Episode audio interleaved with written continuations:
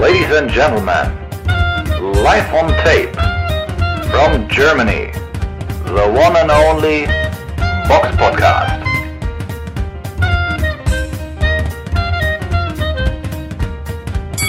Bonjour et bienvenue dans la Box Podcast, édition 3650. Nous sommes les vies de mai 2022, à jour avec ma collègue Samira. Ich glaube, jetzt schalten alle ab. Was sagt man jetzt? Bonjour? Oder? Ach so, das wird doch jetzt nicht so was und echt nicht, oder? Also ich glaube, die schalten wirklich ab. Ich habe mir jetzt extra Wenn wir müssen uns ja unserem Hauptthema hier anpassen, das passt dann gar nicht. So, wenn wir jetzt auf einmal einen auf äh, gehobene Sprache machen, ja Französisch. Französisch. Willkommen bei Arte. Bonjour et bienvenue de la Ja, dann würde es passen. Ja. Na gut, dann Ja, herzlich willkommen sagen, beim Box Podcast, Ausgabe 350. Es ist der 22.05.2022. Okay, das klappt auch deutlich besser als wie auf Französisch. Heute mit dabei Samira Hallo. und ich, der Robert. Ähm, und wie immer fangen wir mit dem Rückblick an. Und das hätte ich auf Französisch auch echt nicht aussprechen können. Der Box Podcast Rückblick aufs vergangene Wochenende. Wir haben da heute eine ganze Menge zu besprechen. Unter anderem war eine Veranstaltung gewesen in Florida im Plant City. Da kämpfte im Halbschwergewicht Fang Long Meng gegen Jean Pascal. Und wir waren ja schon damals am Rätsel, na, könnte Jean Pascal der Stolperstein für Fang Long Meng sein, den er vielleicht braucht, um zu wachsen. Und ja, er war es. Jean Pascal mit einer Unanimous Decision äh, Fang Long Meng äh, besiegt und Fang Long Meng war sogar schon in der neunten Runde einmal unten. Und wir können jetzt gespannt sein, wie es für den Chinesen mit diesem Kampf weitergeht. Oder nach diesem Kampf weitergeht. Dann war auch noch eine deutsche Veranstaltung äh, in äh, Offenbach gewesen. Dort kämpfte im Stadion Biberer Berg Sarah Bormann um den vakanten IBO äh, im Minimumgewicht gegen Anna Arasola. Diesen hat sie durch eine Unanimous Decision gewonnen, hat sich aber auch während des Kampfes einen schönen Cut hier oben am Kopf zugezogen, der auch noch vor Ort in der Umkleidekabine genäht worden ist. Dann haben wir noch eine Veranstaltung gehabt in London. Äh, Promoter war Eddie Hearn und zu sehen war sie auf The Zone. Dort kämpften im Halbschwergewicht Joshua Buazzi gegen Craig Richards. Äh, Richards. Und Joshua Buazzi hat diesen Kampf mit einer Unanimous Decision äh, gewonnen. Die Punktrichter werteten 116 zu 112, 115 zu 113 und 115 zu 113. Ähm, Im Ganzen auf jeden Fall ein guter Kampf. Auf der Undercard vielleicht noch zu erwähnen, war Alan Babic, äh, äh, hat einen Kampf bestritten gegen Adam Balski. Bas äh, Babic war in der ersten Runde am Boden gewesen und hat einen ähm, äh, Punkt auch noch Abzug bekommen nach der, äh, wegen Nachschlagens in der neunten Runde. Und trotzdem hat er den mit einer Unanimous Decision gewonnen. Schauen wir mal, wo es für den Mann aus Zagreb nach diesem Kampf hingeht. Ich persönlich finde jetzt, was viele sehen ja in ihm sehr, sehr viel. Ich bin da ehrlich gesagt noch ein bisschen skeptisch.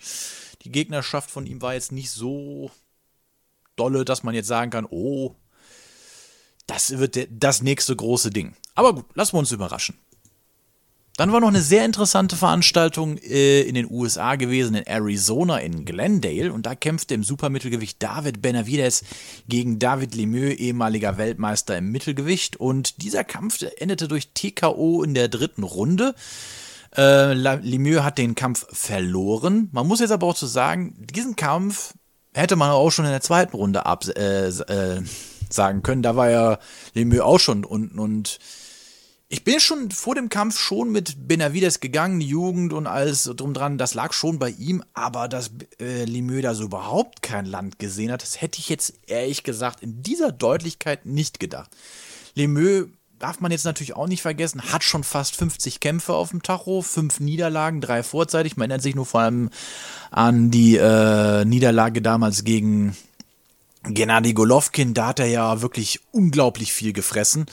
Auch der Kampf gegen Billy Joe Saunders 2017, wo er auch, ja, muss man schon sagen, gut vorgeführt worden ist, war jetzt nicht so das Beste. Danach folgten zwar gute Kämpfe, unter anderem zu, zu erwähnen der von äh, gegen Gary, äh, ähm, Gary O'Sullivan, aber ich denke jetzt nicht, dass Lemieux, auch wenn er gerade mal 33 ist, noch groß was reißen wird.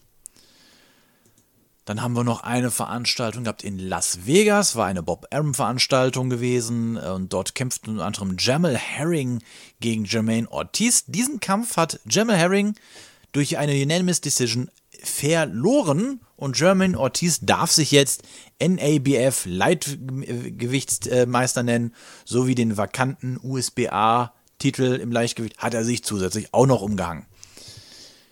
Dann kommen wir jetzt auf die andere Veranstaltung, die wahrscheinlich jetzt die deutschen äh, Zuhörer und Zuschauer äh, am meisten interessiert haben dürfte. Und das war die Veranstaltung in Hamburg. Denn da veranstaltete äh, Uni Universum eine, äh, einen Kampfabend und zu sehen war er auf YouTube. Und zwar in voller Länge. Samira, dein, dein Gesicht sagt schon so, okay, was kommt da jetzt?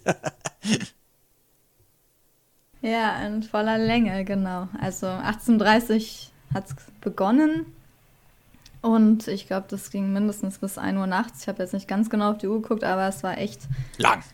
Eine sehr, also für mich schon zu lange Veranstaltung. Also natürlich durch diese ganzen YouTuber-Kämpfe und ja, ist es halt sehr gezogen, obwohl der eine ja dann auch irgendwie umgemodelt wurde, weil die beiden dann nicht gegeneinander antreten sollten, weil sie beim Wiegen schon aufeinander losgegangen sind und man da wahrscheinlich schon vorher Ismail Ösen dann im Ring verkündet hat, dass die andere Gegner kriegen und ähm, dass man, dass er halt schon geahnt hat, dass es da irgendwie Tumulte gab, aber ja, hat er gut vorausgeahnt, gab es dann trotzdem, auch wenn, wenn die beiden damit nichts zu tun hatten erstmal. Aber ja, also ich finde es so ein bisschen, also schwierig, weil erstmal kannte ich die Leute da nicht, die da geboxt haben. Also die Rapper zum Beispiel, Bösemann und Sinan G, vom Namen zumindest nicht. Ich kannte die Musik nicht. Auch die anderen habe ich noch nie gehört. Deswegen war das bei mir eher so, ich habe auf bestimmte Boxkämpfe von echten Boxern gewartet und auch deswegen nicht alles am Stück geguckt, weil mir das auch viel zu lang war. Und also es war wirklich viel oder? gewesen. Es war also, wirklich viel gewesen. Man vielleicht mal kurz ein paar Sachen zu erwähnen. Kampf. Vielleicht ein paar Sachen mal so kurz zu erwähnen. Im Schwergewicht Ben Adwubi war, ist ein ehemaliger, M oder ist auch ein MMA-Kämpfer, hat 2020 mal einen Kampf gemacht. Den Kampf hat er innerhalb einer Runde besiegt gegen Igor Kanter, der nicht wirklich mit Boxskills gesegnet war, muss man sagen. Daher auch kein, kein, äh, kein Sieg und sechs Niederlagen im Rekord, das erklärt's. Ähm, ja, ansonsten haben auch James Kraft gegen Bernhard Donfuck geboxt. Also Bernhard Donfuck, wenn man mal überlegt, der Typ ist 42 und hat aber... Dass der immer noch boxt, ne? Dass der A immer noch boxt und Kraft auch immer noch doch schon auch einiges abverlangt hat. Hui. Also ich, zwar hat Bernhard Donfuck hat zwar 23 Siege, 27 Niederlagen, aber wie der Eugen immer so schön sagt, der ist besser, als dem sein äh, Rekord vermuten lässt. Aber das war auch ein ziemliches, ziemliches Gewürge gewesen. Und dass Kraft da nicht besser ausgesehen hat, puh, das hat mich ja schon ein bisschen gewundert. Vielleicht so noch positiv zu erwähnen, ich meine, du hast ja auf deinem anderen Kanal K.O. und Co. auch jetzt letztens noch ein Video dazu veröffentlicht, in, in der Vorschau. Und zwar Karo Murat hat im Halbschwergewicht sein äh, Comeback gegeben gegen Norbert Zeckeres. Ja, der sollte eigentlich gegen Ungarn boxen. Das hat sich dann anscheinend kurz vorm Kampf ähm, leider geändert. Ich glaube, ja, der Gegner wäre vielleicht ein bisschen interessanter, ein bisschen schwierig größere Herausforderung vielleicht äh, gewesen, aber kann man sich ja nicht so sicher sein. Also ja, genau, ich habe mit Caro Murat gesprochen und mit Jihad Ali Khan, also seinem Trainer. Und Caro Murat hat ja lange nicht geboxt. Also man hat ja schon nach dem Sven Vornling-Kampf, auch weil er eine Verletzung hatte, es war eine Niederlage, irgendwie 2018 war der letzte Kampf von Caro Murat, gedacht, dass er seine Karriere beenden wird. Oder es war halt sehr ruhig. Habe ich ihn halt gefragt, woran das lag. Und er meinte halt, ja, er ist nochmal Vater geworden und dann mal Corona und hat ja auch nicht so viel Lust da irgendwie bei diesen ganzen, es fand ja auch nicht so viel statt und jetzt will er es halt nochmal versuchen. Ähm, ist ja auch immer ganz äh, unterhaltsam, so auch mit kleinen Sticheleien gegen Bösel und so. kann man schon noch vielleicht ein paar interessante Kämpfe machen. Ähm, ja, jetzt hat er gegen Norga, Norbert Czekeris geboxt. Ja, also hat halt vorzeitig gewonnen, aber man hat ihm so ein bisschen die längere Pause angesehen, würde ich sagen. Also er war jetzt auch nicht, noch nicht komplett äh, austrainiert, so, so ja, und ähm, hat natürlich aber die härteren Hände gemacht. Er meinte dann auch nach dem Kampf, der hat einen Eisenschädel, ne? hat ihn auf ihn raufgehauen, seine Hose war ja dann auch schon langsam Blut verschmiert und Zeckeris hat echt viel genommen, bevor der Ringrichter dann abgebrochen hat. Also quasi stand, hat halt kassiert, bis, bis es halt nicht mehr ging. War ja auch nur auf sechs Runden angesetzt, also erstmal um reinzukommen. Der Kampf Hast du den komplett gesehen? Wie hat ja Karum Nee, ich habe erst in der Mitte eingeschaltet. So. Ich hätte so gegen kurz okay. nach 20 Uhr, da war der Kampf gewesen. Äh, und es folgten ja danach noch sehr viel. Also die Card, wie sie jetzt ja. bei äh, Boxrec angezeigt ist, ist jetzt nicht das, äh, der Verlauf gewesen, wie der Abend war. Ähm, also ich habe ungefähr in der Mitte des Kampfes eingeschaltet. Okay. Ja, war halt ein Aufbaukampf, muss man so sagen. Muss man schauen, was, äh, was da jetzt vielleicht noch kommt. Aber man kennt ihn so und er ist ja immer ein interessanter Name und man kann wahrscheinlich auch schon, könnte man, wenn man will, in Deutschland noch ganz interessante Kämpfe mit Karo Murat veranstalten, der neuerdings nach eigenen Aussagen mit D geschrieben werden möchte. Muss, muss er noch bei Boxrec ändern. Ähm, stand auch auf seiner Hose so und wer wissen will, warum, der kann das bei mir auf YouTube Karo und Co. sich das Video angucken, da erklärt er das. Und ah, Cliffhanger. genau. Und ja, ansonsten können wir mal zum Hauptkampf vielleicht oder zum boxerischen Hauptkampf vielleicht. Vielleicht warte mal kurz, bevor wir das machen. Vielleicht wie ein Kampf sollten wir, also im Ganzen war das alles ein, äh, so ein, waren das Kämpfe, wo klar war, wer gewinnt. Inter ein wirklich interessanter und guter Kampf, den ich aber hier erwähnen muss, war der von Dimitri Asanau, ein Weißrussen, gegen Marcos Villasana, ein Mexikaner der Kampf war wirklich gut gewesen. Also den muss man, also dass du jemanden hast, der im dritten Kampf gegen Markus Villasana, der zu dem Zeitpunkt des Kampfes auf Platz 40 der Weltrangliste war, über 33 Kämpfe auf dem das gegen den boxt. Das ist schon, puh, da hat man aber sehr hoch ins Gegnerregal gegriffen, gerade im Leichtgewicht. Und ich muss sagen, also Asanau, der hat mir gefallen. Also den sollte man im Auge behalten. Der hat auch gut, gut, der hat als Amateur hat er auch echt schon eine Menge abgeholt, viele Goldmedaillen etc. gewonnen. Also den sollte man im Auge behalten. Der hat mir wirklich gut gefallen. Okay, 26, noch recht jung aus Belarus.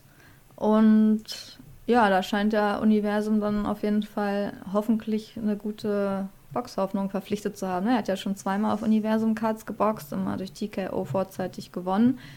Und der Aufbau geht schnell. Zwei Ein-Sterne-Kämpfe, jetzt direkt zum dritten Kampf ein Zwei-Sterne-Kampf. Also sieht man, dass die ihm viel zutrauen. Ich habe ein bisschen seine Bewegung, ich habe nicht den ganzen Kampf gesehen, aber man hat gesehen, der hat auf jeden Fall bewegungstechnisch einiges drauf. Ne? Bewegt sich echt schön und gut, locker. Und ja, den kann man auf jeden Fall weiter beobachten. So, auf jeden ja. Fall. Gut, die Veranstaltung, wie gesagt, hatten wir ja eben bereits erwähnt, wurde auf YouTube live gestreamt und äh, die Halle da, die In also die Inselparkhalle in Wilhelmsburg, Hamburg, ja, also die war gut gefüllt. Also man, ich habe die Angaben schwanken da jetzt zwischen 4.000 und 5.000 äh, Zuschauern. Das ist, finde ich, für die heutige Zeit, Corona hin oder her, äh, schon eine ordentliche Anzahl. Kann man nichts gegen sagen. Dann hatte man auch noch mit Kai, Kai Petzmann einen recht bekannten Ringsprecher gehabt, der den Abend geführt hat. Das hat er, finde ich, auch gut gemacht. Und darf man ja auch nicht, sollte man nicht unterschlagen, Tobias Drews als Kommentator bei so einer Veranstaltung, die live gestreamt worden ist, finde ich, also da haben sie schon äh, auf jeden Fall gute Leute ist schon mal rangekarrt. Vor allen Dingen Tobias Drews an seinem Geburtstag, ne? Er hat ja Samstag ah, ja, stimmt. Geburtstag, also alles Gute nachträglich Alles Gute nachträglich also, auch von uns, genau. ja, also das ging natürlich dann auch noch länger bis zum Sonntag, aber eigentlich hatte er Geburtstag. Mm, und, und da war das das spezielle Geschenk für ihn gewesen. ja, nachträglich quasi. Ja, also die haben schon versucht, was Universum hat schon versucht, irgendwie was Gutes auf die Beine zu stellen. Ne? Also, und ich finde auch gut, dass sie da einen Tobias Drews hinsetzen, der halt auch ehrlich kommentiert, was er so meint. Und auch wenn es mal ein bisschen kritisch ist, aber dass man das halt macht, das spricht eigentlich auch für Universum, ne? Auch wenn es manchmal vielleicht denen nicht so gefällt. Zumindest wahrscheinlich hat denen einiges dann ähm, ja, beim letzten Kampf dann nicht so gefallen. Aber wir können ja erstmal nochmal, welchen Kampf wollen wir noch erwähnen? Kosubutski, ne? Jan Kosubutski könnte man noch erwähnen. Ja, sollen wir auf jeden Fall drauf eingehen. Dann waren wir ja auch überlegen, mein Jan Kosubutski tritt jetzt mit Johann Duhapa, hat mit Johann, Johann Duhapas, deswegen auch die französische Einleitung, ähm, den bekanntesten Gegner jetzt seiner Karriere vor den Fäusten gehabt. Du Hoppers ist aber, muss man auch sagen, das hat man auch in dem Kampf gesehen, weit, weit über seinen Zenit hinaus. Das muss man auch sagen. Äh, wir hatten mit einem vor, noch einem früheren Sieg von Kusubutski gerechnet, aber man muss auch sagen, Kusubutski ist da auch, muss ich sagen, wirklich ja, locker und auch unangestrengt in den Kampf reingegangen, oder? Der hat ja in keinster Weise wirklich jetzt mal so richtig Druck aufgebaut. Der hat die, der hat fünf Runden lang eigentlich nur locker flockig geboxt. Ja, man hatte nicht so das Gefühl, dass er den Kampf ganz schnell beenden will, Nö, weil ne? das hätte er schneller machen können. Ne? Er hat den Druck, er hat keinen Druck gemacht, hm. dann am Ende gewartet, bis es automatisch irgendwie passiert, ja. ne? bis der Gegner nicht mehr kann, aber sehr locker. Fand ich äh, streng genommen, so im Nachgang, also einerseits denkst du, oh, wer hat das jetzt so lange genommen, aber wenn du überlegst, dafür, dass er so locker geboxt hat, hat das trotzdem ausgereicht, dass dann äh, äh, Duhorpas nach der fünften Runde in der Ringpause aufgegeben hat, weil auch Augen so zugeschwollen war, etc., dass das dann trotzdem dafür, dass er eigentlich jetzt da echt null Druck reingelegt hat, um das zu äh, machen, finde ich schon so gesehen auch ein Ausrufezeichen. Ja, man kann das alles positiv und negativ deuten. Ne? Mhm. Einerseits kann man sich fragen, eigentlich muss er den schneller so stellen, so, aber andererseits, wenn er sich nicht vornimmt und es gar nicht drauf anlegt und dann das passiert trotzdem geht, dann ist es halt, dann ist vielleicht auch der Gameplan, vielleicht dann hat er sich halt auch nichts anderes mhm. vorgenommen. Ne? Deswegen bei ihm sind halt Fragezeichen noch. Also man hat noch nicht alles gesehen, glaube ich, was er kann und man weiß auch nicht, wie weit er da noch hochgehen kann, das wird man erst mit äh, immer stärkeren Gegnern sehen. Deswegen einfach abwarten. Mhm. Aber ist auf jeden Fall schon ein Mann, den man sich gut angucken kann. Ne? Ja. Also von daher. Ich möchte jetzt auch in, in dem Kampf jetzt noch nicht zu viel reindeuten oder zu viel reinlegen, weil ich will jetzt nicht böse sein. Ich will das, also ich, das soll jetzt nicht böse oder abwertend klingen, aber das ist ja, das hat jetzt so leid, jetzt, also ich finde es gut, dass man da jetzt noch nicht so anfängt und die, äh, den, den Pianeta-Effekt macht. Ich meine, Pianeta hatte damals zwei mit McCall und mit Botha zwei abgehalfterte uralte Weltmeister geschlagen und dann haben wir gesagt, ja, weil wenn er die geschlagen hat, dann wird er auf Wladimir Klitschko schlagen können. Also ich finde es schon mal ganz gut, dass man das jetzt hier, diese Messstangen jetzt hier bei Kosubutski jetzt noch nicht angelegt hat und so, ja, jetzt hat er hier einen ehemaligen Weltmeister-Herausforderer geschlagen, jetzt wird er demnächst auch äh, um die Weltmeisterschaft. Der braucht noch ein paar Kämpfe. Der braucht noch ein paar Kämpfe. Ja, es wird Frage, schon darauf hingearbeitet, aber das ist ja in Ordnung. Nur es kommt darauf an, wie schnell und ne, also das ist ja wie A, wie schnell und wer. Weil ja, er genau, ist jetzt, er ist jetzt nicht der, also du kannst auch schon sagen, der ist ja wirklich, du kannst ja schon sagen, der ist ja gut.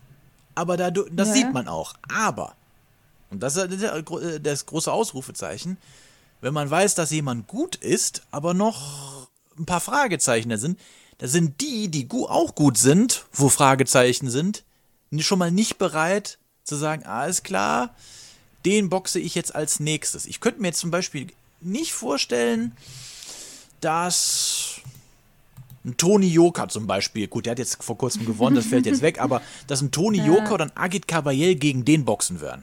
Kann ich mir nicht vorstellen. Nee, das glaube ich auch nicht. Also das, nee, nee, nee.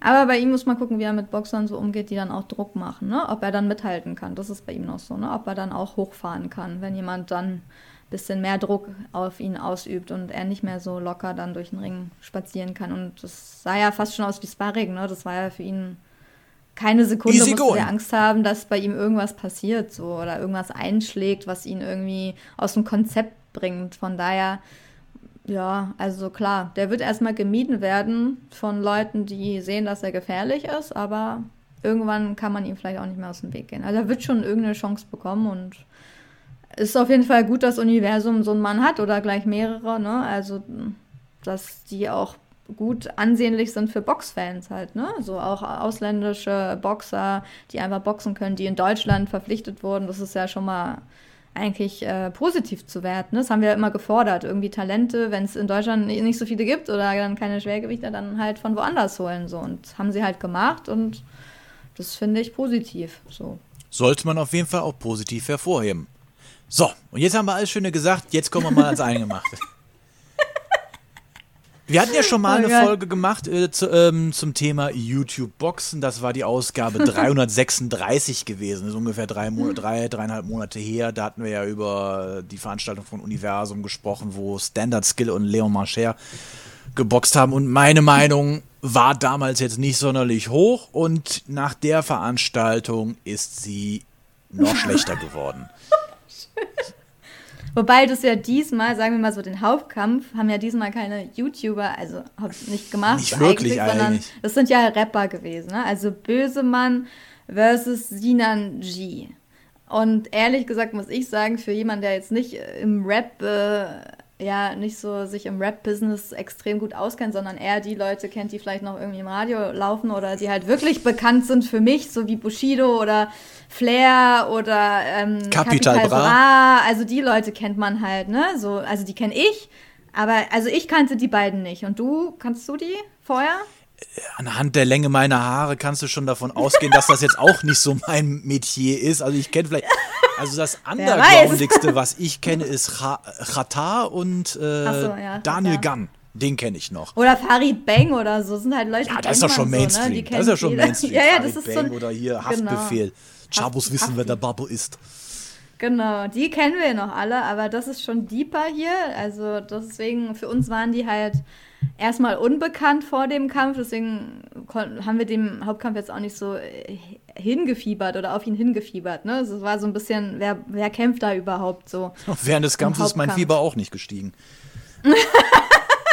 Also, ja, wir können ja mal kurz zusammenfassen für die, die die beiden auch nicht kennen. Also, jetzt können Sie sie kennenlernen. Und zwar Bösemann, 42 Jahre, Albaner, 1,78, 109 Kilogramm schwer. Beide haben im Schwergewicht gegeneinander geboxt. Die Followeranzahl so ungefähr von 24.000 bis 307 äh, bis 37.000 äh, Follower in Social Media, also Instagram und äh, YouTube und so weiter. TikTok und so, genau. Genau, TikTok. Und seiner Ecke stand Senat Gashi und er kommt aus Stuttgart.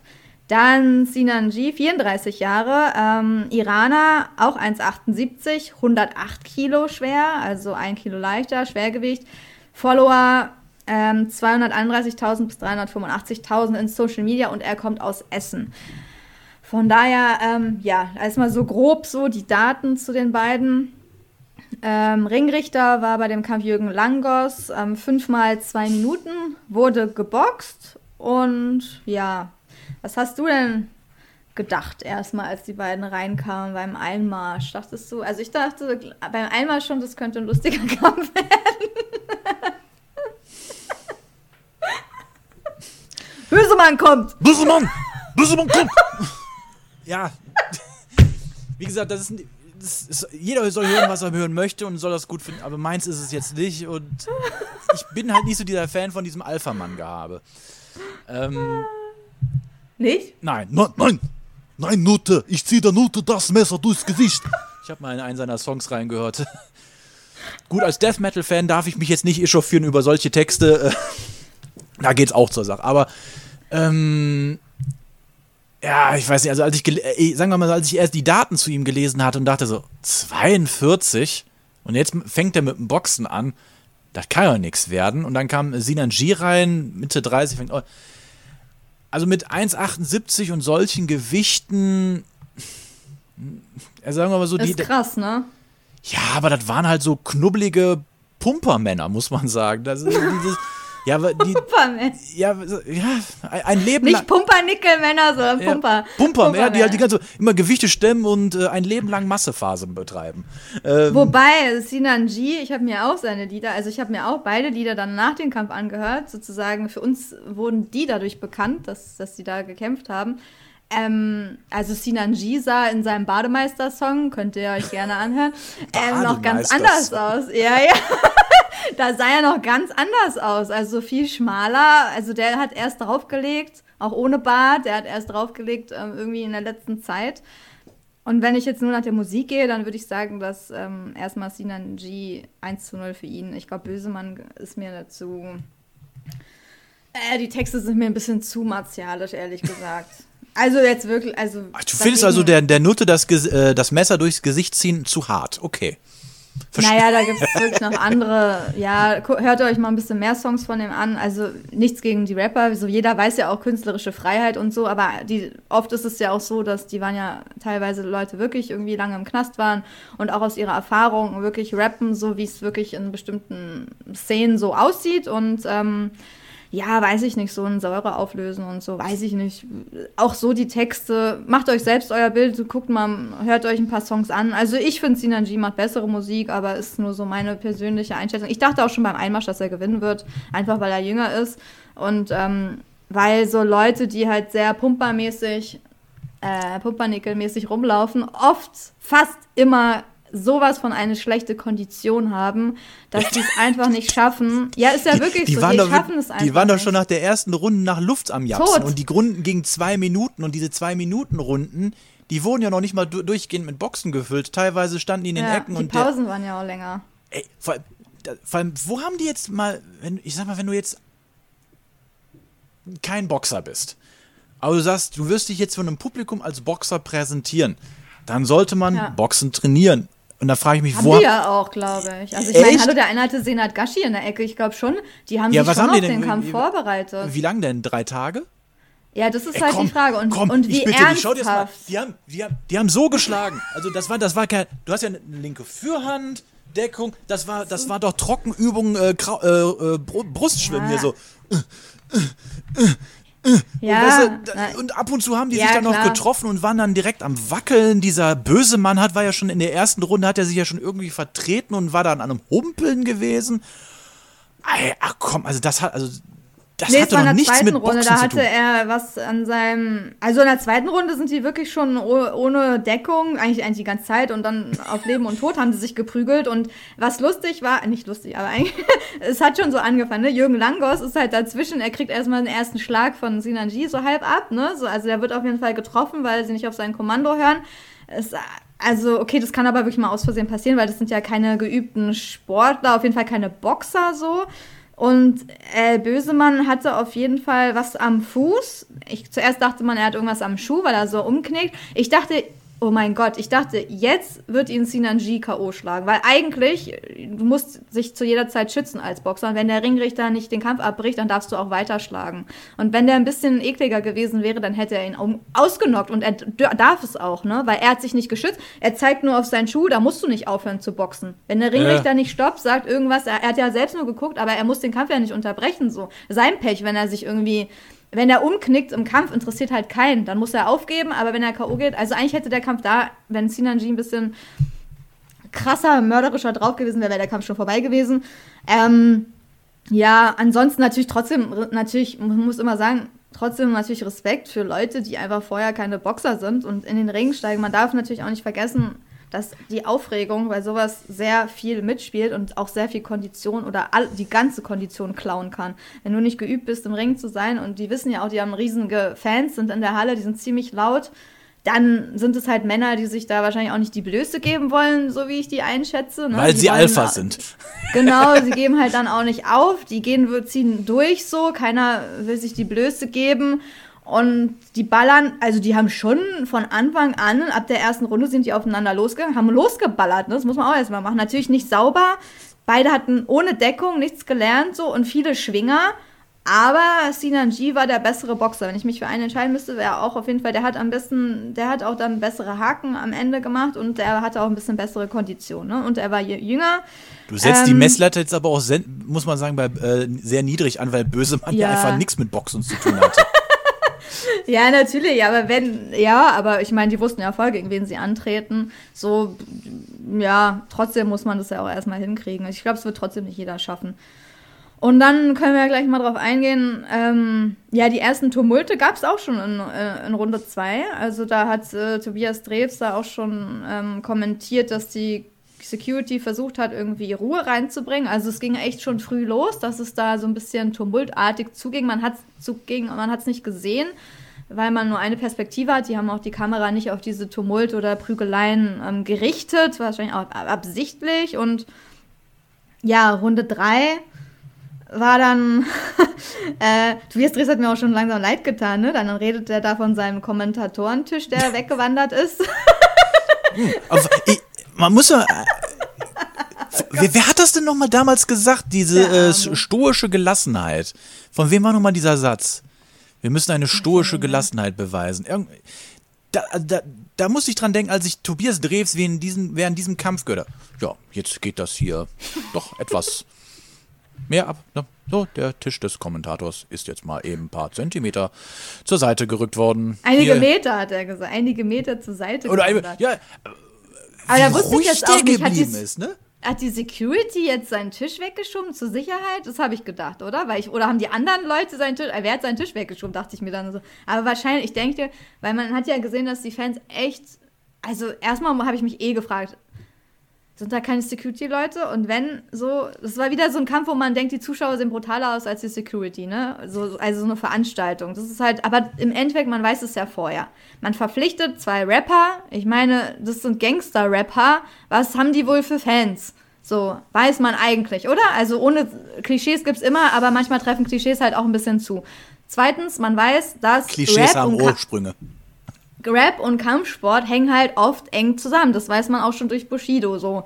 Ähm, das heißt auch, dass viele Rap-Freunde selbst Kampfsport machen, Kampfsportaffin sind. Ob es jetzt Boxen ist, ob es anderer K1, keine Ahnung, MMA meine ich, oder anderer Kampfsport, ist halt so. Es hängt oft zusammen, da gibt es einen Zusammenhang.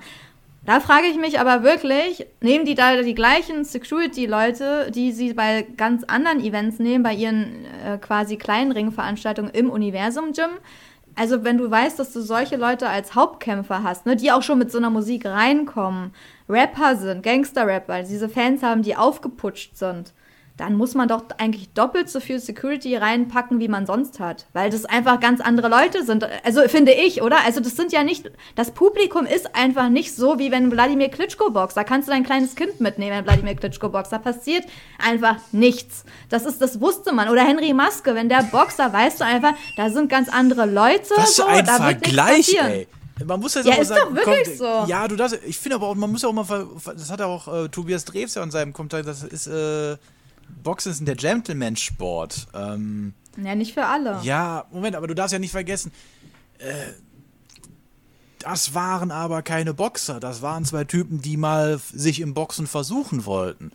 Ähm, wenn du dir jetzt aber so ein Klientel reinholst, die viel mit so Alpha-Mann-Gehabe hantieren, um das jetzt Und mal so auch müssen, weil das gehört zum Klischee, ne? Das gehört ja zum Bild des Rappers. Das, Ja. ist, das weiß ja auch jeder. Ja. Die treten so auf. Das Ja. gehört, muss so sein. Ähm, und ich, ich, ich nenne jetzt mal Boxen ist ja ah, schon, ich würde das schon fast konservativ ja fast nennen.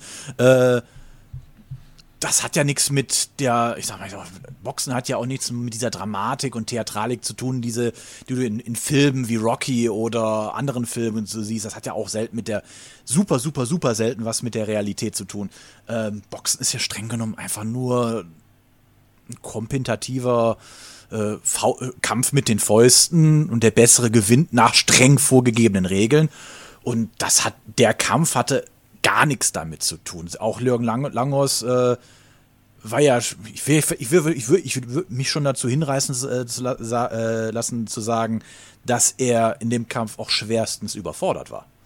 Oder? Ja, auf jeden Fall. Also ich meine, wenn da zwei Tiere auf dich zukommen, die wiegen beide fast 110 Kilo. Ja, der- und da, allem der der und Kampf die ging ja hören noch. nicht auf dich. Und der Kampf also der ging geht weiter. dazwischen. Und die sind dann teilweise, werden dann werden noch in den Ringecken versorgt, während die Kampfzeit noch weiterläuft. Und der stand da einfach nur so, Ich glaube, der hat sich auch gar nicht wohlgefühlt in seiner Rolle, weil das ist auch nicht sein Job. Also eigentlich ist auch nicht sein Job, irgendwelche Was, Leute Kindergärtner dazu zu betreuen. Ja, genau, die, die wahrscheinlich dann auch nicht, die so aufgepusht sind, auch gar nicht auf ihn hören, weil sie ihr Ego sowieso irgendwie im Vordergrund steht. Aber ich, ja, da, der BDB sanktioniert es halt, oder muss es ja, irgendjemand muss es ja auch beaufsichtigen. Wenn sowas bei läuft, muss Boxrec es steht es nicht drin. Also sanktioniert kann es in dem Sinne nicht Ja, sein. okay, aber beaufsichtigen, sagen wir mal so, dass da nicht schlimmere Sachen. Irgendjemand muss ja dazwischen gehen, falls irgendjemand irgendwie fast stirbt oder so, ne? Also du kannst dir ja nicht irgendwas machen lassen, ohne dass da jemand ist. Aber äh, so, weiß ich nicht, jetzt so 220 Kilo auseinanderzuhalten, da muss, also da hätten sie dann vielleicht einen anderen Ringrichter reinstellen müssen. So Oder dem so einen Taser in die Hand geben sollen. So. Also, so dass die da auf den. Ringrichter achten, böse, da muss böser, da aber ein böser Mann. Also da ist wirklich so, das, da hat es auch wirklich was mit Körperlichkeit zu tun. Stell mal vor, da wäre so eine kleine Frau drin gewesen, die hätte ja gar nichts ausrichten können. Die wäre hätte K.O. gegangen wahrscheinlich, wenn da einer weitergeschlagen hätte. So, die, die schlagen ja auch irgendwo hin, ohne dass sie es kontrollieren können. Ne? Also da kann man ja wirklich auch nicht jeden reinstellen. Ähm, ja, aber trotzdem Hut ab, dass er das so krass irgendwie aber die ganze. Einigermaßen noch geschafft hat, muss man aber sagen. sag mal ganz ehrlich, die, der ganze Kampf, der ging doch auch ziemlich aus, aus dem Ruder raus, oder? Ich meine, wenn du überlegst, ab Runde 3 standen beide Teams am Ring oben und hingen an den Ja, Seilen und haben dort noch was reingerufen. Denkst du, Aber dann ist auch wirklich, da frage ich mich auch so, da sind auch ein Senat Gashi, ne, der Profiboxer. Warum ist er oben am Ring? Erstmal die Leute hinter ihm sehen nichts, zweitens, so steht, niemand- so steht man nicht am Ring. Unten stehst du. Und wenn er schon sowas vormacht, die ganze Ecke schon so reagiert, was erwarten die dann von den ja, Fans? beide Ecken, beide Ecken. Beide, ja, ja, ich meine beide Ecken, nur den einen habe hab ich da gerade gesehen, weil ha- haben sie gerade dann gefilmt. Aber das ist ja auch kein gutes Vorbild, wenn die Ecken schon sich nicht an Regeln halten. Einfach, ne? Aber man hat es halt auch durchlaufen lassen. Ich meine, dritte Runde, da gab es auch dann den ersten, äh, einen Cut bei Bösemann, ne, über der linken Augenbraue. Dann, äh, Tobias Drews sagt schon, die Situation ist aufgeladen. Und man sieht direkt hinter Drews, ich glaube, der war richtig unwohl langsam, weil der saß und direkt hinter ihm Horden von jungen Männern, die rumschreien, wo man dachte, wenn da einer irgendwie ausrastet oder irgendwie einen Stuhl nimmt und oder einen Schwinger bringt, dann äh, ist die Situation auch für Tobias Drews könnte gefährlich werden, ne? Weil man weiß ja nie, was bei sowas passiert. So. Also da dachte ich mir auch so, sowas kann man auch nicht zulassen. Also da, am Ring muss Abstand sein, da muss ein Weg sein. Man kann nicht zulassen, dass diese Leute so nah an diesen Ring rankommen. Also da ist auch keine Sicherheit mehr für die, für die Kämpfer, weil wenn da ein Unfall ist und da muss ein Notarztwagen rankommen, Sanitäter, sonst was, da ist gar kein Platz. Also man hat einfach viel zu viel zugelassen. Und ja, auf jeden Fall vierte Runde. Was hat äh, Tobias Drees dann gesagt? Nachts um eins sind noch viele Menschen mit äh, Sonnenbrille unterwegs. unterwegs. Also, ja, okay, gehört, wissen wir alle, gehört auch, ne? Ich meine, in Amerika ist, das sieht es auch nicht anders aus, wenn da ein paar Rapper so am Ring sind. Das ist halt ähnlich. Aber was ich geil fand, war dann, äh, hier raucht einer in der Halle. Wahnsinn. Kompletter Verlust von allem, was in irgendeiner Weise mit Manieren zu tun hat. Es ist nicht zu fassen. Aber wirklich, also, Ja. da hat einer anscheinend einfach geraucht. Also daran sieht man auch schon diese, ja, Attitüde, die dann, wir sind Rapper, wir machen alles, wir sind Rap-Fans oder so, man weiß nicht, wer da dann geraucht Alles hat, aber kein Respekt auch vor den, vor den Rappern, die da irgendwie kaum Luft kriegen im Ring, ne? Also ich meine, äh, raucht dann einfach, keiner, weiß nicht, ob dann irgendwas gemacht wurde. Dann hatte Boxen, ja genau, dann also Tobias Dreves hat sich immer mehr echauffiert, so, was auch zu Recht zu verstehen ist. Ich hätte mich da wahrscheinlich auch extrem aufgeregt, so. Dann, Boxen ist eigentlich ein Gentleman-Sport, hat er ja auch recht. Dann, die Leute klettern durch den Ring, alle hängen über den Ringseilen. Man hätte den Kampf schon dreimal abbrechen können, äh, weil kein Regelwerk vorhanden ist. Und ja, und Senat Gashi hatte in der vierten Runde auch anscheinend schon ein kurzes Handtuch ähm, in der Hand und hat überlegt, den Kampf abzubrechen, wurde ihm wieder abgenommen. Also Bösemann war echt stehend K.O. Ähm, ich weiß nicht, einzig konsequent wäre wahrscheinlich wirklich gewesen, diese Veranstaltung, diesen Kampf einfach abzubrechen. Man Ja. wollte es durchziehen, ich kann es verstehen, aber wenn die Leute sich so verhalten und man das halt weiter laufen lässt, dann, dann ist die Gefahr zu groß einfach, dass da irgendwas eskaliert. So, auch für die Leute, die da mitwirken. Ne? Bitte das ist setzt euch hin. Krass. Ja, das war ja, ja genau, dann fünfte Runde. Äh, Tobias Dreves schon weiß gar nicht mehr, was er sagen soll. Es ist ein Tiefpunkt, was hier am Ring passiert. Das ist fast noch schlimmer als das, was im Ring passiert. Das ist ein Tiefpunkt im Boxsport, unterirdisch, was hier am Ring passiert. Alles ist durcheinander. Die Security möchte die Halle räumen, weil die Sicherheit der Zuschauer nicht mehr gewähr, gewähr, gewährleistet ist. Ähm, und hier anscheinend waren da eine Horde von Leuten, die sich äh, gerne prügeln und es ist erbärmlich. Ähm, ja, erbärmliche Situation im Boxen. Boxen war es ja nicht. Macht Schluss. Das war so sein, also er wollte auch, dass das abgebrochen, äh, dass sie den Kampf abbrechen und Ismail Ösen ist dann halt mutig, muss man sagen, aber ist auch sein Job. Ähm, der Veranstalter von Universum Boxing ist halt dann in den Ring gegangen, weil er gemerkt hat, es eskaliert hier sonst extrem und hat halt nochmal aufgefordert mit einer Ansprache, dass, also eigentlich schon verzweifelt, dass die Leute sich hinsetzen, damit man den Kampf äh, weiterführen kann, damit sie den halt auch zu Ende bringen können. Wobei man hätte, eigentlich hätte man ihn abbrechen müssen. Ja. Und mir hat er schon leid getan. Also mir hat er wirklich schon leid getan, weil er wollte wahrscheinlich so ein Event auch nicht. Er hat es schon geahnt so, dass sowas passieren kann. Bisschen, muss man sagen, ist natürlich auch seine Schuld als Veranstalter, weil er die Security ja auch irgendwie mitplant, beziehungsweise sie einfach viel mehr Security dahin packen hätten müssen bei so einer vollen Halle. Ähm, aber er hat es geschafft, dass die Leute sich anscheinend wieder so ein bisschen beruhigt haben und äh, auf ihren Plätzen blieben. Und er hat dann auch gesagt, lasst uns nicht lächerlich machen, weil er weiß genau, dass wenn sowas bei einem Boxabend passiert, der ja eigentlich davor wahrscheinlich in Ordnung lief oder die noch anderen Boxkämpfe alle gut liefen und ohne Zwischenfälle, dass sowas einfach natürlich hängen bleibt und alle darüber reden, so wie wir jetzt, weil es einfach krass war und weil ich auch Tobias Drews noch nie gehört habe, dass er irgendwie seinen aufhören wollte zu kommentieren, ne? Ja. Also macht jetzt Schluss. Der hatte, also er hat die Schnauze voll. Also der hatte wahrscheinlich auch ein bisschen Angst, um, dass irgendwas passiert, was ich auch verstehen kann. Aber dass er das echt so, dass er so redet, also der war ja echt, äh, weiß ich nicht, also Angepisst. also sowas von erschüttert irgendwie, erschüttert. Und auch ich war, also auch wenn man das gesehen hat, oder? War man auch irgendwie erschüttert so ein bisschen. Man dachte so, irgendwie weiß man, dass was passieren kann. Ich habe auch schon Schlägereien beim Boxen erlebt, auch beim K1. Ähm, aber es ist halt echt keine schöne Situation und man muss sich wirklich fragen, äh, ob das jetzt wirklich eine gute Werbung für den Boxen, für den Boxsport war. Spoiler-Alarm, nein. Ja, genau, ne? Weil da waren zwar gute Kämpfe, wir haben über Kusubutski geredet, wir haben über andere geredet, ne, die da irgendwie gute Figur Astanau gema gemacht haben, aber was bleibt hängen? Das war ja auch der Hauptkampf, natürlich, diese Tumulte. Ähm, ja, also wir können ja nochmal zusammenfassen, der Kampf war in der fünften Runde durch TKO zu Ende. Sinan G hat gewonnen. Und ähm, der hat dann einfach nur noch auf Bösemann eingedroschen, so, der war auch der der fittere Mann. Dreves ist dann wieder zurückgekommen, nachdem er erstmal ein bisschen Pause gemacht hat und kurz weg war. Wahrscheinlich erstmal geguckt hat, dass er überhaupt äh, sein Platz irgendwie sicher ist, ohne dass ihn hinten irgendjemand eine reinhaut oder so. Und dann meint er auch, also Pit Security war verantwortlich. Ähm, die haben dann anscheinend Ruhe reingebracht, er konnte weiter kommentieren. Ähm, ja, aber auch als dann Sinanji zum Sieger ernannt wurde, ne, da Massen sind ja dann die Fans von ihm einfach in den Ring auch reingelaufen, ne, ohne dass das irgendwie vorher gestoppt wurde. Das war ja auch extrem. Das, sowas kann ja auch extrem eskalieren. Also, da dachte ich auch, wenn da jetzt noch die Bösemann-Fans mit reingehen, na dann Halleluja, da haben wir eine Massenschlägerei mitten im Ring. So, das ist halt, die Security-Männer haben dann die Leute teilweise dann langsam wieder raustransportiert, aber eigentlich wäre die Aufgabe gewesen, sie gar nicht erst reinzulassen. Ne? Das ist halt so ein bisschen, ja, also, also du findest, dass das ja keine Werbung ja, für den. Du hast zwar zwei gute Kämpfe gehabt hier mit äh, dem Weißrussen und dem Kasachen, aber am Ende ist das, ja. was immer scheiße ist, das bleibt dir im, im Kopf hängen. Und die, die Nummer, also das, das war wirklich ein Affentheater gewesen mit. Äh, ist doch so dieses Alpha-Gehabe und sowas. Und Oder auch wenn du schon mal da gewesen wärst, ne? Was, was hättest du dann gedacht? Wärst du irgendwann gegangen? Also, das ist ja auch wirklich, man verstellt sich auch also immer. Wenn ich, ich bin da froh, dass ich wäre. da nicht da gewesen wäre. Also wenn ich da, ich weiß schon mal, dass ich jedenfalls nicht dann da am Ring gestanden hätte und irgendwie ja, ja. Äh, meinen ja. jetzt hier erstmal stunk machen. Ich meine, ich, ich gehe zum Boxkampf, ich will, ich will guten Sport sehen und äh,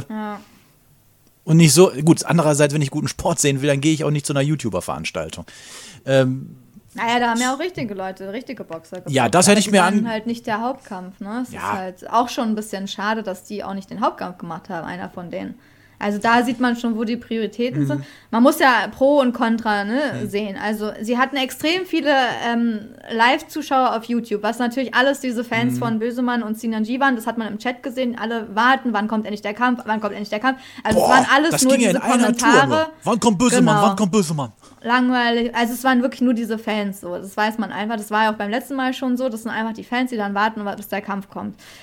Aufmerksamkeit kriegt man durch sowas. Universum hat dadurch viel Aufmerksamkeit bekommen. Die haben auch ihren YouTube-Channel extrem gepusht. Andererseits verschreckt man so ein bisschen die echten Boxfans, würde ich sagen, weil die keinen Bock haben, diese Veranstaltung einfach fünf Stunden irgendwie sich anzugucken und zu warten, bis da echte Boxer in den Ring steigen. Die gehen auch so ein bisschen unter, finde ich. Die Plattform, also für die Rapper war jetzt höher gefühlt als für jetzt einen Kosubutski oder so, was ein bisschen schade ist. Ich finde, es muss eigentlich andersrum sein. Ja. Ich finde, es müsste auch nur ein Showkampf reicht, finde ich auch. Also da muss man jetzt auch nicht mehrere haben, äh, weil es einfach, es war viel zu viel so, es war viel zu viel und das wäre dann ein witziger Act so, den man machen kann, aber man muss sich wirklich überlegen, welche Leute man nimmt. Ich meine, bei den Pauls, Paul-Brüdern, die sind auch, auch keine Gangster-Rapper, die da in Amerika extrem erfolgreich sind, ne, mit ihren Boxkämpfen. Das ist halt auch ein Unterschied. Die sind halt echte YouTuber, die haben eine andere Ausstrahlung, die performen, präsentieren sich auch anders so. Ja, aber es sind Ob auch man- ziemliche Prolls. Ja, aber auf eine andere Art. Die, die Fans prügeln sich da nicht. Das ist schon anders. Ja, okay. Das weiß man bei denen auch. So, das ist schon, die sind nicht so. Also klar, natürlich äh, strahlen die was nach außen, aber die sind halt nicht so, die sind halt keine Gangster-Rapper so und die sehen auch nicht so aus. So muss man einfach mal so sagen. Samira, wir müssen das, glaube ich, jetzt auch jetzt mal dann an der Stelle, weil wir sind schon bei fast 45 Minuten Aufnahme. Okay. Äh, wir haben nämlich noch ein paar andere Sachen zu besprechen. Äh, also unser Fazit auf jeden Fall, willst du das nochmal sehen so? Äh, bitte nicht. Äh, genau, um den äh, Chefredakteur von der Weltzeitung zu zitieren. Bitte nicht. Ähm, bitte nicht. Ich, äh, die zwei Kämpfe hier, Jan Kosubutski und diesen Weißrussen da, also da habe ich das, die Kämpfe fand ich gut, die habe ich gern gesehen, aber dieses YouTube, dieser YouTuber-Rapper-Box-Sache, also das ist so vom Niveau her noch niedriger als Promi-Boxen und das weiß also ich glaube, damit tut man dem, dem Boxsport keinen Gefallen, äh, nur irgendwie jetzt Aufmerksamkeit um jeden Preis zu haschen. Äh, ich würde mir doch dann eher wünschen, dass Aufmerksamkeit durch Qualität kommt. Ja, oder halt wirklich dann, dann lieber ausge... Ich finde YouTuber, da hat es noch besser geklappt als bei den Rappern so.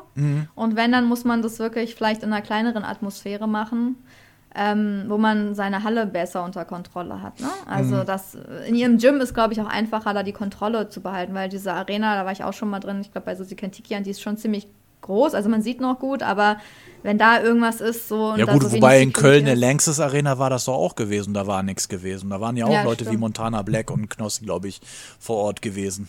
Ja, Knossi ist jetzt ja auch nicht... Äh, Vom Agro, Agro Knossi. G oder Böse, willst du Knossi jetzt in eine Reihe mit diesen, mit den Rappern stellen?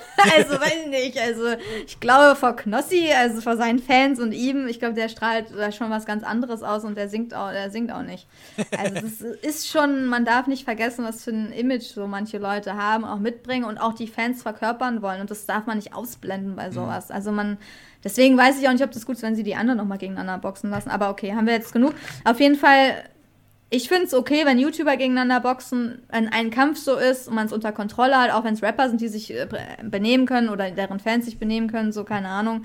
Ähm, aber nicht, dass dadurch das Boxen untergeht und dass dann die Boxfans so ein bisschen leiden. Ich finde man, ja, so an, weil es einfach, wenn man das eigentlich gar nicht so unbedingt sehen will. Ja. Unser Wort zum Sonntag. Kommen wir zur äh, Vorschau. Die Box Podcast Vorschau auf kommende Kämpfe. Und zwar kämpft nächstes Wochenende im Barclays Center in Brooklyn am 28. Mai sind zwei ganz gute Kämpfe drin. Und zwar kämpft im Leichtgewicht Javonta Davis gegen Rolando Romero um den WBA-Titel im Leichtgewicht. Ein Vier-Sterne-Kampf. Das, denke ich, dürfte auf jeden Fall ein sehr interessanter Kampf werden, denn beide Kämpfer sind noch ungeschlagen. Davis, denke ich, dürfte da als Favorit in, in den Kampf reingehen. Romero hat nur 14 Siege, aber alle gewonnen. Und jetzt schon um den Titel und dann, noch gegen so jemanden zu boxen, puh, finde ich gewagt. Ähm, aber wir dürfen gespannt sein. Auch interessant ist, jetzt im Mittelgewicht zu Hause und nicht mehr im äh, Superweltergewicht, ist Erislandi Lara. Äh, der kämpft dort gegen den eben bereits mal erwähnten oder kurz an erwähnten Gary O'Sullivan und die kämpfen um den WBA-Titel im We äh, Mittelgewicht. Ähm, ich vermute mal, das dürfte wahrscheinlich der reguläre sein. Aus deutscher Sicht wird es interessant und zwar, da kämpft in Die Bucht, ein Laden, der mir so gar nicht bekannt ist, auf einer Veranstaltung von Aero Ceylan, Mahmoud Shah gegen Michael Walisch. Für eine deutsche Veranstaltung muss man sagen, auch wenn ich jetzt von beiden Boxern boxerisch jetzt nicht die höchste Meinung habe, aber das ist gar nicht mal so eine schlechte Ansetzung. Nach den Rappern ist das jetzt hier ein Highlight-Kampf. so gefühlt. Nach Aber dem, nach dem Ding ist alles ein Highlight. von daher bin ich richtig erstaunt. Anscheinend, ähm, die Bucht ist anscheinend eine Szene-Lokalität in Hamburg und da wird es ein Open-Air-Box-Event von EC Boxing geben. Ach, ach, das ist ach, Open Air sogar. Ui. Genau, und Char sollte eigentlich am 28. Mai in London seinen nächsten Kampf bestrei bestreiten, aber der Gegner hat abgesagt und deswegen hat ECB, also EC Boxing mit oder Ceylan, ähm, in Hamburg, also bei ihnen zu Hause quasi, ähm, ein Event auf die Beine gestellt, damit ihre Leute wahrscheinlich einfach boxen können, weil sie sich vorbereitet haben. Ja, in Zusammenarbeit natürlich mit Diamond Boy Promotion von Mahmoud Shah. Und da wird es ähm, 150 VIP-Tickets geben, wo man live am Ring sitzen kann. Und sonst ist die Bucht zentral am Hamburger Stadtpark. Ähm, Sieht echt nett aus. Ich gucke gerade die Bilder bei, YouTube, bei, bei Google. Kanal gelegen. Also man kann anscheinend da auch ähm, das Event sozusagen von weiter weg verfolgen. Ich weiß nicht, ob man da so viel sieht, aber wenn man dann keine Karte kauft, obwohl hier steht 175 Euro mit Gastronomie. Also sie wollen es ein bisschen gehoben machen für die, die wahrscheinlich schick am Ring sitzen, die essen dann auch was und die anderen, man kann dann wahrscheinlich von weiter weg auch zugucken. Also wenn man in Hamburg wohnt, kann man wahrscheinlich mal vorbei, vorbeischauen. Ähm, in der Pressemitteilung war jetzt noch nichts zu lesen von der Ansetzung ähm, Mahmoud Shah gegen Michael Wallisch, deswegen habe ich mich ein bisschen gewundert, dass das halt jetzt schon bei Boxtrack steht. Ich hoffe, das stimmt auch, also, weil ich finde das echt nicht uninteressant. Ja. Also, das ist echt für Deutschland eigentlich eine spannende Ansetzung, weil beide, weil man bei beiden so noch einige Fragezeichen hat und deswegen ist es irgendwie spannend. Also, ist schwer, finde ich, sich da auf einen Sieger festzulegen. Und das, das heißt ja schon, okay, ich gucke mir das an, weil ich weiß gar nicht genau, wer da gewinnt. Ne? Also, oder ist, siehst du das anders?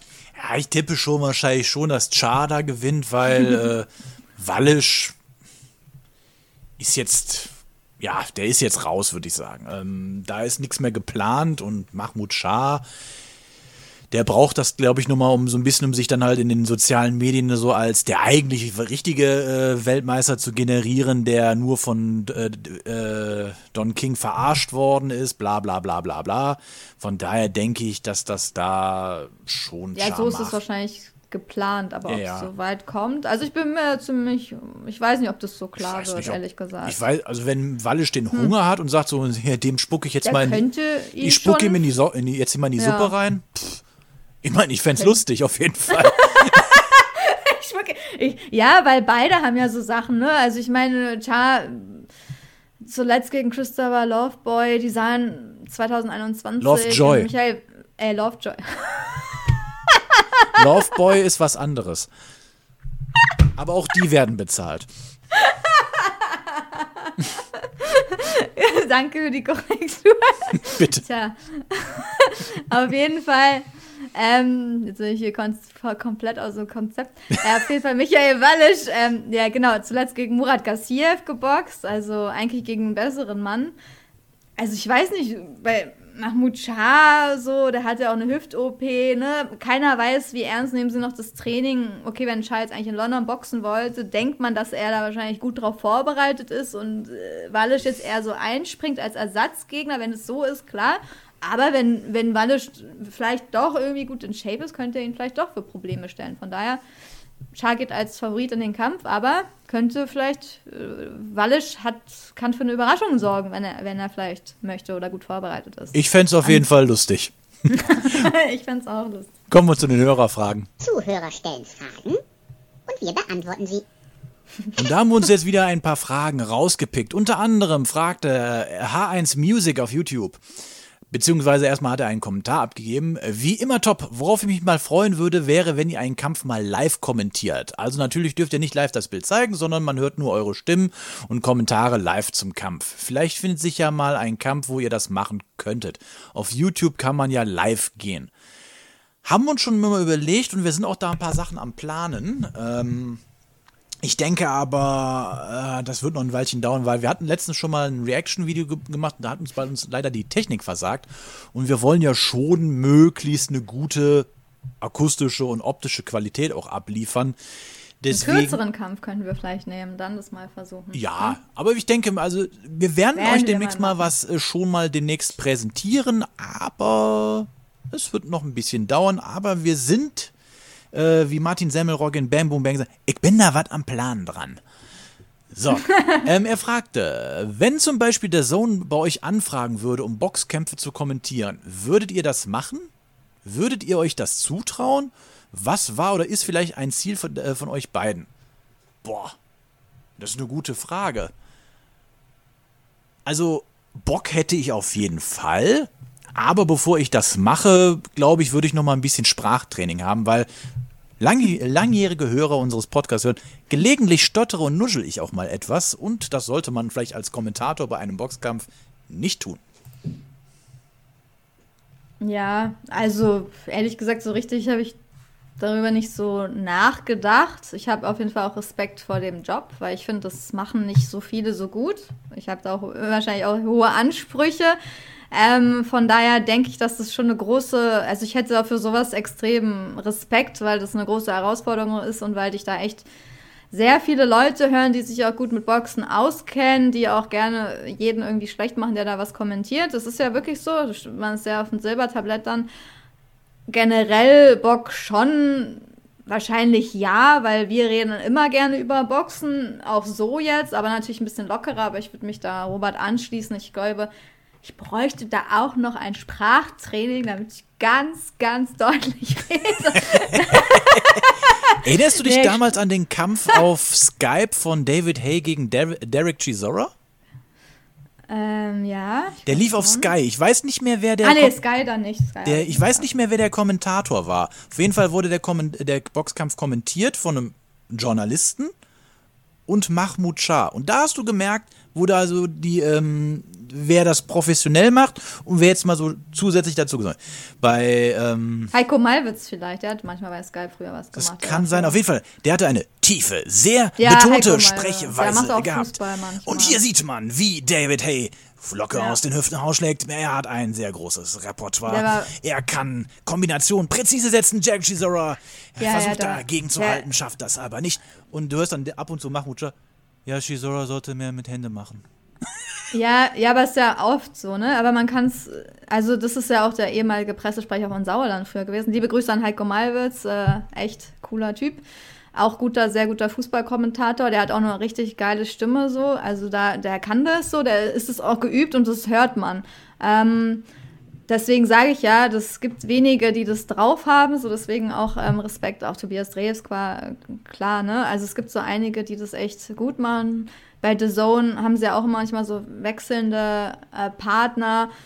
Aber da habe ich eher so das Gefühl, da gibt's ja, da gibt's halt einen festen Kommentator und dann verschiedene Leute, die dann immer ihm beiwohnen. Aber ob die jetzt da so ein Training haben, würde ich jetzt auch bezweifeln, ehrlich gesagt. Ne? Das sind halt so Leute, die sich im Boxen auskennen, Boxtrainer, ähm, die dann mitreden, die sich auch auskennen so im Boxen. Aber es sind halt, man hört schon so den Unterschied zwischen so richtig ausgebildeten Sprechern und die das ja auch jahrelang machen. Ähm, Werner Castor oder so ne früher. Also und Leuten, die das halt so als Werner Ähm, die sich der, da so der Kommentator, dem alles so scheißegal war. Genau, also es gibt so einige, die ganz cool sind, aber das macht Übung macht auch den Meister. Deswegen sage ich ja, also ich ich habe vor sowas Respekt und ich merke auch, dass man, wenn man da nicht so drauf achtet und wir so nonchalant irgendwie so frei reden, so in unserer Runde, was ja auch schön ist, weil wir dann so locker sind, aber dann wiederholt man sich in manchen Phrasen oder man benutzt manche Wörter ganz oft und merkt es gar nicht, so wie so zum Beispiel, was ich ganz oft sage. äh, ja, genau. Also von daher war jetzt nie mein Ziel, ehrlich gesagt. Zutrauen würde ich erst vielleicht, aber ich würde erst drüber nachdenken, wenn es irgendwie wirklich irgendwie da so ein Angebot geben würde. Aber ja, wenn ich was mache, dann würde ich es halt auch versuchen, professionell zu machen, zumindest so professionell wie es geht. Und deswegen finde ich, sollte man sich auf sowas auch vorbereiten. Aber ja, Grüße an alle, die das machen, sich das zutrauen und darin jeden Tag besser werden. Dann fragt er auch noch, was ist euer Lieblingsaustragungsort für Boxkämpfe? Das Wembley Stadion oder eine andere Arena in England oder in den USA? Ähm, die Seebühne in Magdeburg würde ich dann äh, einmal auswählen. Da warst du doch noch nie. Nee, stimmt. Ich, ich stand mal und beim Wembley Stadion oder beim Madison Square Garden stand ich nur mal vor, aber drin war ich auch nie. Deswegen, ja. Aber ich bin, äh, ich bin, würde ich sagen, schon eher so der Traditionalist. Also ich mag geschichtsträchtige äh, Veranstaltungsorte. Madison Ja. Square Garden, Wembley Stadion, Olympiastadion. Da, wo Geschichte geschrieben wurde. Ich mag Olympiastadion fürs Boxen fändest du gut? Echt? Ich würde, oh, nee. wenn du einen Kampf hättest, der das Ding füllen würde? Kommt drauf an, wo mein Platz wäre, ehrlich Ja, gesagt. ja. Also, aber ich mag, aber ich mag, ich mag historische Orte. Ich mag halt, Okay.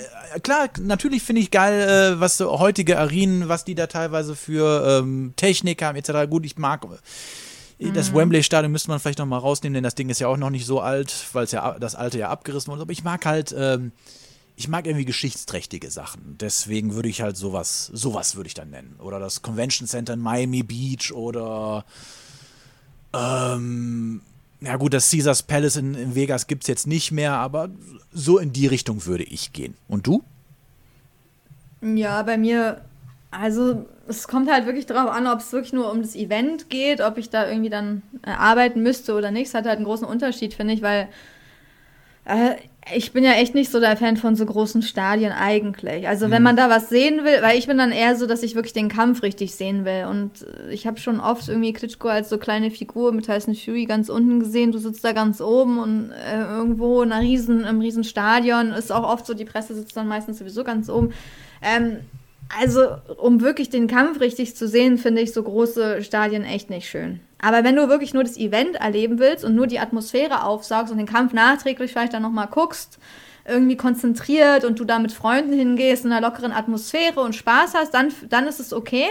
Aber ich bin ja dann oft so fixiert, dass ich da jeden Schlag genau sehen will und dann ist es halt, finde ich, nicht so geil in so einem großen Arenen.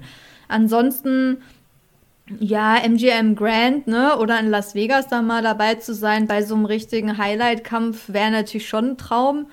Ähm, wenn du irgendwie nicht so weit hinten sitzt in so einem Wembley Stadium, so, dann ist es auch in Ordnung. Kommt auf die Umstände drauf an, so. Aber klar, so, also diese großen, diese bekannten Namen sind schon, haben schon irgendwie so was Faszinierendes, ne? Wenn du hörst MGM Grand, irgendwann muss man dahin halt irgendwann mal zum Boxkampf, nimmt man sich schon so vor. War ich auch noch nicht. Ich kann dazu deswegen auch nichts sagen. Ich kenne mich da, bin da meistens wirklich in Deutschland unterwegs gewesen, äh, bis in Italien. Aber so diese legendären Hallen habe ich jetzt auch noch nicht gesehen. Aber sobald sich das irgendwie ergibt, würde ich das gerne, ich würde es dann auf jeden Fall gerne nochmal machen. So von daher. Aber sonst mag ich wirklich eher kleinere Sachen. Ne? Das ist, also wenn ich es mir aussuchen könnte, so ein richtig geiler Kampf mit wenig Zuschauern, ich ganz vorne irgendwie erste Reihe. Das ist eigentlich das Beste, weil ich sehe eh nicht, was hinter mir ist. Ich sehe ja nur den Kampf und kann alles genau sehen. Das finde ich, eigentlich auch immer am, am besten. Es sei denn, die Rap-Fans rasten aus und drücken dir von hinten in den Rücken. So. Ja, stimmt, da, bei dem Event, da, da hätte ich wahrscheinlich auch ein bisschen äh, Muffensausen gekriegt. hätte ich gleich umgedreht, Doppeldeckung hoch. Lasst mich in Ruhe. Und, und machst den Igel. Ja, genau. Bevor wir hier komplett überziehen, gehen wir noch schnell zu den Nachrichten. Die Box Podcast Nachrichten. Da haben wir eine Nachricht. Anthony Herrera unterschreibt einen Promotervertrag bei Eddie Hearn. Ähm, ein Talent aus Los Angeles, äh, hat in den USA schon eine Menge, Menge erreicht als Amateur und wird jetzt ähm, zukünftig dann auch auf The Zone zu sehen sein, wenn er natürlich bei Eddie Hearn ist. Und da können wir, denke ich, gespannt sein, was der gute junge Mann dann auch bei den Profis so zu Leichen bringt. Weil das ist auch das, was auch der Eugen immer auch oft sagt, ist, wenn du halt nicht die Punching Power hast oder diesen Stil, den man braucht für die Profis, äh, kann das schwierig sein, wenn du auch ein Top-Amateur bist, aber nicht die genötige Härte mitbringst. Aber wir werden zeigen, ob er das auch in die, äh, ins Profibusiness transferieren kann. Dann haben wir eine nicht so schöne Nachricht, und zwar, dass Musa Yamak, ein 38-jähriger Boxer, der im Halbschwergewicht geboxt hat, der ist vergangenes Wochenende bei einem Herzinfarkt während eines Boxkampfes verstorben. Ähm, man kann jetzt allerdings, müssen, müssen wir jetzt auch so sagen, wir können jetzt auch keine genaueren Angaben machen, wie es jetzt äh, dazu kam, ob das jetzt infolge eines Schlaggeschehens äh, passierte oder ob eine entsprechende Vorerkrankung vorlag. Was wir nur sagen können, ist auf jeden Fall auch und, äh, unser Mitgefühl an die Hinterbliebenen und ähm, viel Kraft in so einer schwierigen Zeit. Ich meine, gerade mal 38, das ist ja wirklich jetzt überhaupt gar kein Alter. Aber große Vorerkrankungen wird er, dürfte er eigentlich nicht gehabt haben, weil sonst hätte er gar nicht in den Ring steigen dürfen. Ja, Also von daher, du sag mal was. Eigentlich, ne? Eigentlich, eigentlich, aber ich über- Normalerweise guckt dich ein Arzt an und ähm, normalerweise machst du auch, glaube ich, einmal im Jahr eine Untersuchung so äh, komplett, wo du durchgecheckt wirst. Also ja, von daher, das glaube ich eher nicht. Kann aber, Aber- trotzdem sein. Ich sag mal, der, wenn du ein Infarktgeschehen hast, ich sag mal, du hast vielleicht irgendwo ein Gerinnsel, was nicht, ich sag mal, du machst jetzt vielleicht, du hast vielleicht einen kleinen, zwei, drei Mini-Gerinnsel in den Beinvenenarterien oder so und dann Mhm. äh, gehen die auf, auf Wanderschaft, bilden einen größeren Thrombus, der setzt sich dann vor so eine Klappe im Herzen und macht dazu. Ja, klar. Das wirst du jetzt bei einem, e bei einem EKG oder bei einem Herzultraschall vorher Nicht nicht sehen. gesehen haben. Auch Aber- durch Sparring, wer weiß, kann ja auch schon einiges ausgelöst werden, weil manchmal, also da geht es echt zur Sache. Manchmal ist ja das Sparring wirklich härter als der Kampf und da machst du auch viel mehr Runden. Und das kann schon, ja, weiß man nicht durch was. Auf jeden Fall unser Beileid der Familie. Auf jeden Fall. Und bevor wir hier mit was Traurigem diesen äh, äh, Podcast abschließen, kommen wir nochmal zu Tyson Fury. Tyson Fury ist ja eigentlich immer für eine Immer für lustige Nacht. Lacher gut. Ja. Tyson Fury hat ja gesagt, er boxt nicht mehr und wenn man jetzt so, so guckt, was er so im Urlaub abzieht, könnte man meinen, ja, nicht mehr auf professioneller, nicht mehr auf professioneller Ebene. Der lässt sich da mit seiner Familie gut gehen und hat mal so richtig schön einen über den Tee getrunken und hat im besoffenen Zustand noch gegen, in Cannes gegen ein Taxi getreten. Auch wenn er Boxer ist, aber ich glaube auch von Tyson, auch von Tyson Fury möchte ich nicht getreten werden. Er hat ja nur das Taxi getroffen, ne? Ja. weil äh, das wollte ihn halt nicht mitnehmen, ne? weil er schon, er ist ja gewankt auf das Taxi zu, war auch, ich glaube, da war ja auch seine Familie, ein paar Männer um ihn herum, haben es wahrscheinlich extra bestellt, damit sie ihn als Betrunkenen nach Hause fahren und dann macht der Taxifahrer halt die Hintertür nicht auf, ne? Und dann wird er halt wütend und der fährt dann weg und tritt halt dann noch gegen das Taxi, ja. Das ist halt so die Geschichte. Aber klar, wenn man, wenn es einem nicht gut geht und man eh schon so torkelt, dann äh, ist man natürlich auch nicht gerade erfreut, wenn man dann nicht ins Taxi einsteigen kann, ne? Also, ich glaube, ich hätte Tyson Fury mitgenommen. Ich glaube, hätt- hätte Tyson Fury auch noch Haare am Kopf, würde ich ihm die Haare halten, wenn er kotzt. Ich hoffe aber, dass wir euch mit dieser Folge eine Freude machen konnten. Ähm, vielen Dank fürs Zuhören. Wenn ihr Fragen oder äh, Anregungen habt, schreibt uns Nachrichten. Schreibt uns, wenn ihr eine öffentliche Diskussion haben wollt, auch Kommentare. Ähm, folgt uns bei Facebook, Instagram, YouTube, ähm, Apple Music, Spotify vor allem. Und wenn, so, nix, wenn, wenn jetzt kein Komet die Erde treffen sollte, hören wir uns nächste Woche wieder. Bis dahin, tschüss. Ciao. The one and only Box Podcast. New episodes every week. Follow us on Facebook, Instagram, YouTube, iTunes Music, and Spotify. Box Podcast